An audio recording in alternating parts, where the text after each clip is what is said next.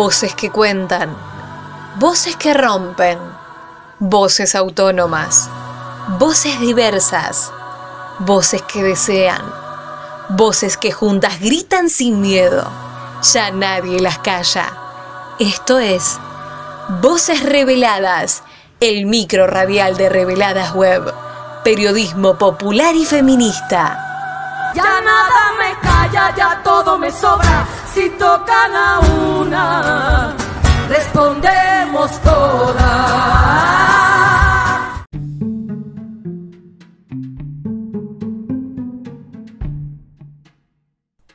El arbitraje es una de las formas más antiguas, utilizadas en varias disciplinas sociales para impartir autoridad y hacer respetar determinadas reglas. Las luchas feministas han logrado que las mujeres empiecen a experimentar lugares que parecían solo de hombres y el fútbol es uno de ellos. Desde el inicio de la historia de este juego en Argentina, en aquel entonces pura y exclusivamente masculino, los árbitros han desempeñado esa labor con profesionalismo y carácter de tolerancia y respeto. ¿Qué pasa con las mujeres y otras identidades? ¿Por qué reconocemos con nombre y apellido a ellos y no a ellas?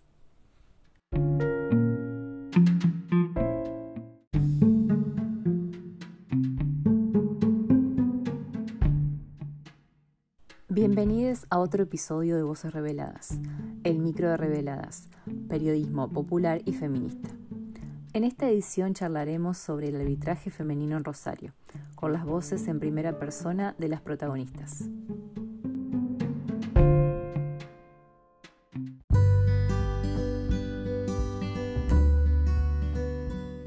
El pasado 27 de mayo, las árbitras latinoamericanas marcaron un hecho único en la historia del fútbol del continente. En el partido Defensa y Justicia versus Independiente del Valle, por la Copa Libertadores, el arbitraje fue integrado por una cuaterna de mujeres, Edina Alves como árbitra, Neusa Bach y Cindy Nahuel como árbitras asistentes y María Belén Carabajal como cuarta árbitra, mientras que Sabrina Loy se desempeñó como asesora de arbitraje y Ana Paula Oliveira como asesora de video. Las mencionadas, oriundas de Brasil, Chile y Argentina, resaltaron su profesionalismo en el campo de juego y dejaron en evidencia que tanto en las ligas locales como nacionales e internacionales, el arbitraje no es una cuestión de género, sino de actitud y carácter. Anaí Aguilera es árbitra desde el año 2018. Fue su primo quien le comentó del curso de arbitraje y comenzó su carrera profesional en la Asociación Rosarina de Fútbol.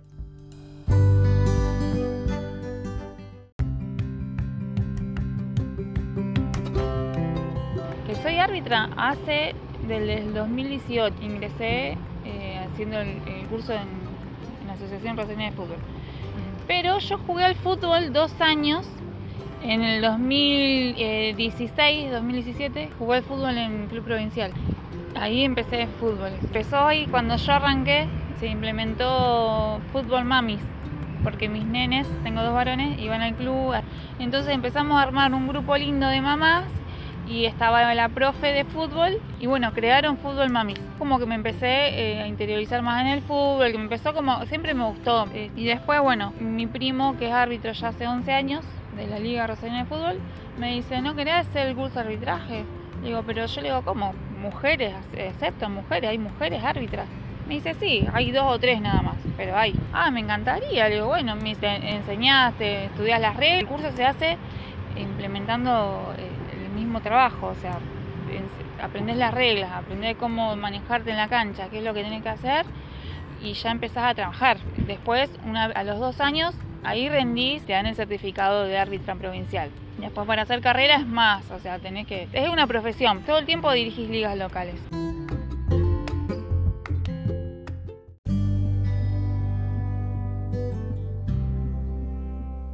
Por su parte, Brenda Carísimo Ramírez estudió en el Colegio de Árbitros de Rosario, AFUR, y a finales del 2017 comenzó su carrera como árbitra.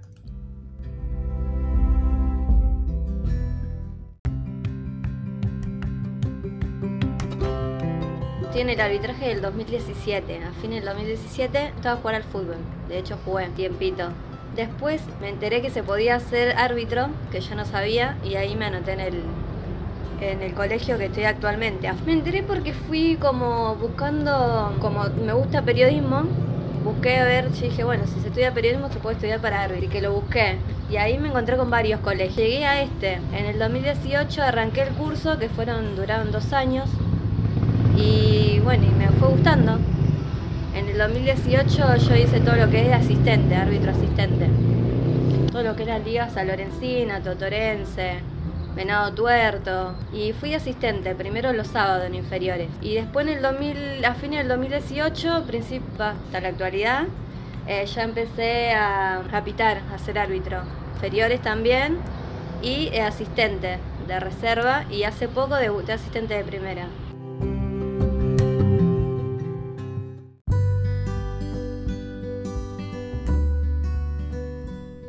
El año 2018 eran cuatro las mujeres que habían decidido ser árbitras.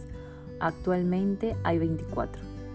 Cabe destacar que esto también fue consecuencia de que los clubes obligatoriamente tienen que tener un plantel de fútbol femenino, por lo que se acrecentó la presencia de las árbitras en las ternas y cuaternas. Al respecto, Anaí expresó.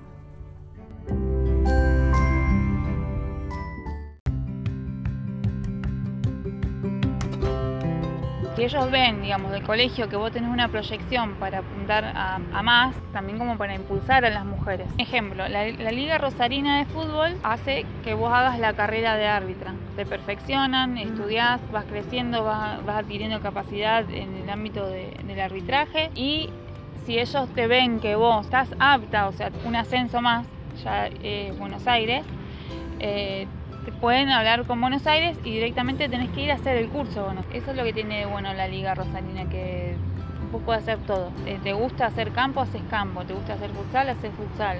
Pero son diferentes reglas, son similares, pero diferentes reglas porque son diferentes terrenos de juegos. Y éramos cuatro mujeres conmigo inclusive. Hoy, 2021, tenemos un plantel femenino de 24 mujeres. A raíz de que eh, le dieron la posibilidad y lo obligaron a los clubes que tiene que haber un plantel femenino, eh, creció muchísimo el, el arbitraje también femenino. No hay paridad porque el fútbol masculino es como que está muy implantado en lo brusco, en la autoridad total. Y yo creo que la, mujer se va a ir ganando eso en el transcurso de los años, porque aún yo con, con experiencia de ya 3, 4 años, eh, si vos me das la, la opción de ir a dirigir un femenino o un masculino, yo te digo, dirijo un femenino está también en la experiencia de la, de la árbitra, cómo se para delante de la cancha, cuál es el trato que tiene con los, con los varones. Es una profesión y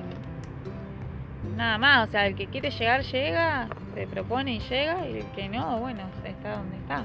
Pero hay que, sí, hay que darle auge a que vengan las chicas.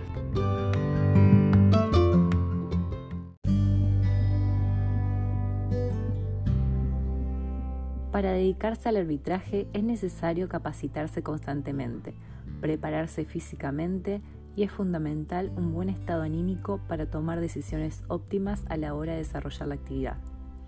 Todos pueden profesionalizarse dentro del arbitraje, pero para aquellas mujeres que son madre y o ejercen tareas de cuidado, se les debe brindar la posibilidad y el apoyo para ausentarse y luego regresar a su labor. En ese sentido nos preguntamos, ¿Cómo es el proceso de formación y salida a laborar en el arbitraje siendo mujer? Brenda comentó.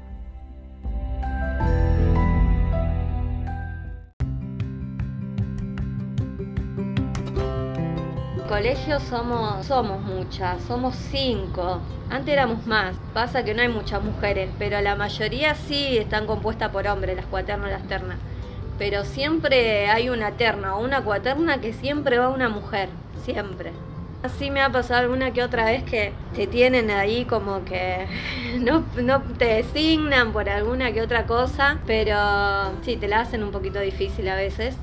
Pero es no, no rendirse, es seguir intentando, seguir hablarlo, charlarlo, pelearla y esforzarte porque en algún momento vas a salir a dirigir y en algún momento vas a llegar.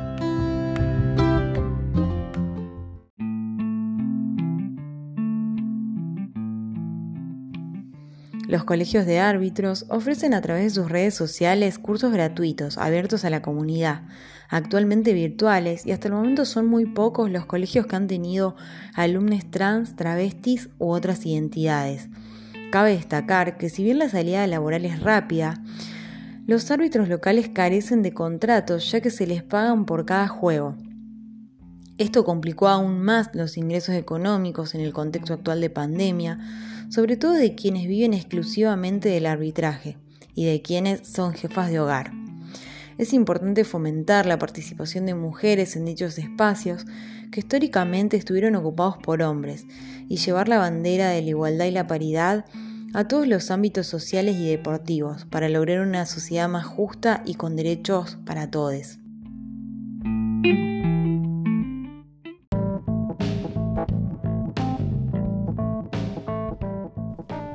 Gracias por escucharnos en un nuevo micro radial de Voces Reveladas. Les invitamos a seguir nuestras producciones en reveladas.com.ar. También nos pueden encontrar en redes sociales como arroba reveladasweb. Fuimos Paula Pacinato y Julieta Gavirondo, parte del equipo de Reveladas Web, periodismo popular y feminista. Muchas gracias por acompañarnos.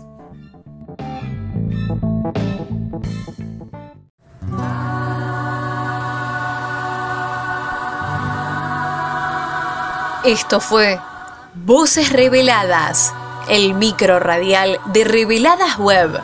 Nos volvemos a encontrar con más periodismo feminista y popular.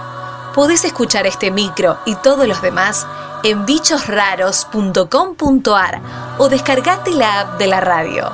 También los encontrás en reveladas.com.ar y en nuestro canal de Spotify. Y retiembla en sus centros la tierra al sororo rugir del amor.